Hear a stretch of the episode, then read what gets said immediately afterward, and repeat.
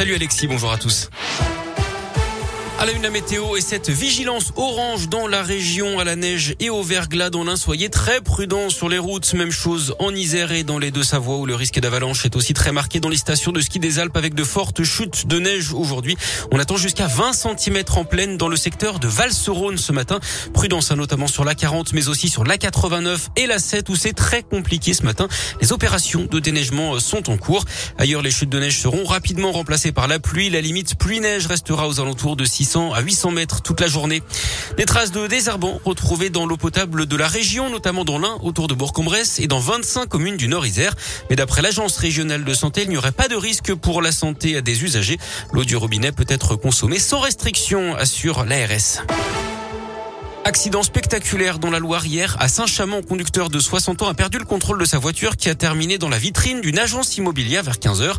L'automobiliste de 60 ans a donc été légèrement blessé au dos et transporté à l'hôpital. Deux femmes ont été choquées, une de 80 ans, l'autre de 31 ans et enceinte de deux mois. Elle a d'ailleurs été prise en charge par les secours. La journée qui a été marquée par deux accidents mortels, un plus tôt dans la journée dans la Loire, à Ouche et à Vauche.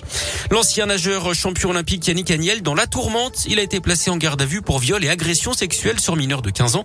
Les faits remonteraient à 2016 alors qu'il était licencié au club de Mulhouse. Pierre Ménès, lui, sera jugé le 8 juin prochain en correctionnel, là aussi pour agression sexuelle.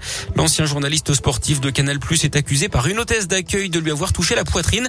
C'était lors d'un match du PSG au Parc des Princes fin novembre. L'ancien chroniqueur nie les faits. Sa garde à vue a été levée hier soir. Les poursuites sont-elles abandonnées concernant Luc Besson? Le cinéaste était accusé de viol, mais le juge a prononcé hier un non-lieu. Elle voulait faire passer un message à ses grands-parents. La spectatrice du Tour de France qui avait brandi une pancarte faisant chuter massivement les coureurs a finalement été condamnée à une amende de 1200 euros. Elle devra également verser un euro symbolique à l'Union nationale des cyclistes sportifs professionnels qui s'était porté partie civile.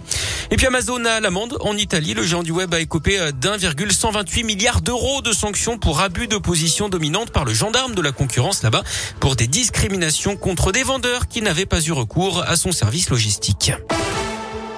Du sport, du foot, l'OL termine la phase de poule de la Ligue Europa sur un match nul face aux Glasgow Rangers. Hier, un partout. Lyon, premier de son groupe. Monaco est également qualifié pour les huitièmes de finale. L'OM est reversé en C4. Le tirage au sort des huitièmes de finale aura lieu lundi. On joue en Ligue 1 ce soir, début de la 18e journée. Nantes reçoit Lens. Demain, Saint-Etienne sera à Reims à 21h. Déplacement de l'OL à Lille dimanche à 13h. Clermont sera à Angers à 15h. Et puis l'ASM rattrapé par le Covid avant ses débuts en Champions Cup demain contre l'Ulster. Un joueur a été testé positif au virus. Un cas contact a lui été mis à l'isolement. Par rapport au protocole, les joueurs non vaccinés devraient donc euh, devoir déclarer forfait.